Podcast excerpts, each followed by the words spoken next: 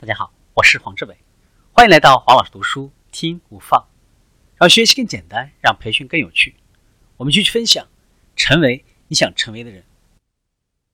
如何规避风险？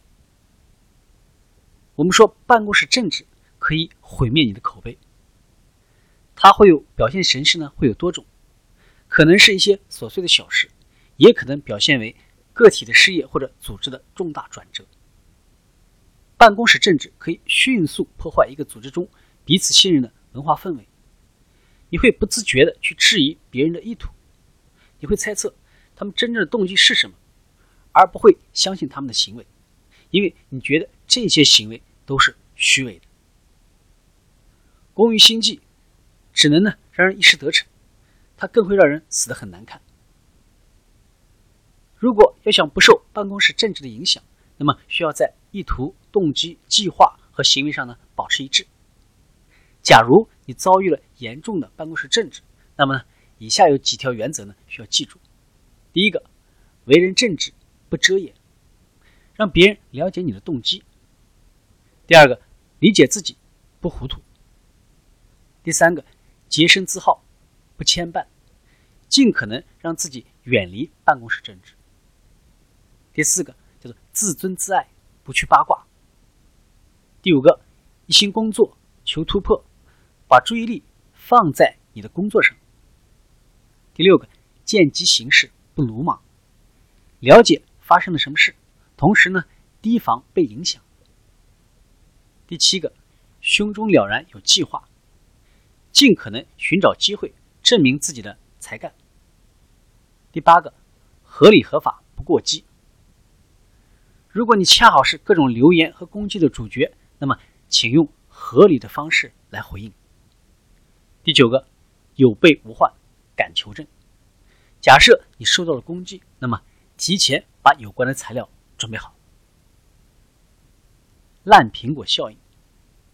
幸运的是，你有一篮子苹果，但是不幸的是呢，你不能够保证每一个苹果都是完好无损的。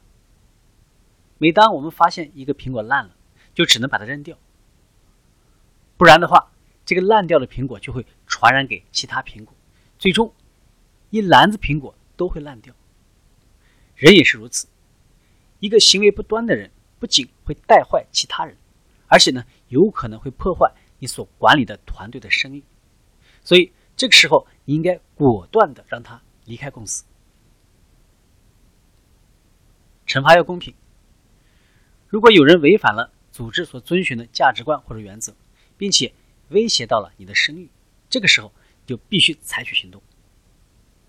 需要在对事件具有全面了解的基础上做出公平的决定。